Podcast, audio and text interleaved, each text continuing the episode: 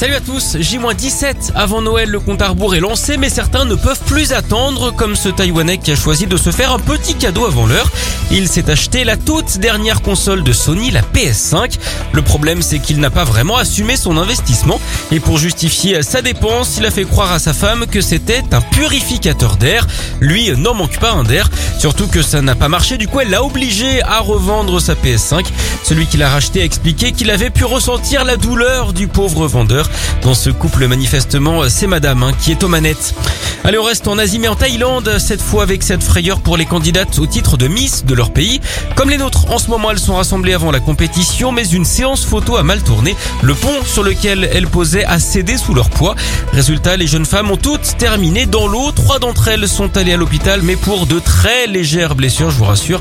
Vous savez d'ailleurs hein, ce qui peut arriver de pire à une Miss, c'est tout simplement d'avoir le bras en écharpe.